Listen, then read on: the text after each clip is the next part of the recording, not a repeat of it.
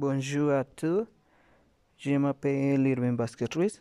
Je suis étudiant de cinquième semestre du Bachelor of Tourism à l'Institut supérieur de technologie de l'État d'Hidalgo. Dans le podcast d'aujourd'hui, nous parlons de la météo au Mexique et dans les communautés de San José y Quilpan. Le climat général au Mexique est chaud et tempéré et la majeure partie du pays a un climat principalement ensoleillé toute l'année.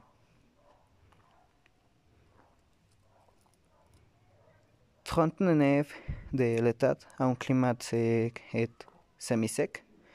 33% subhumide tempéré. 6% chaud humide. 6% chaud subhumide et le reste 6% tempéré humide ces dernier se trouve dans la région de la Huasteca.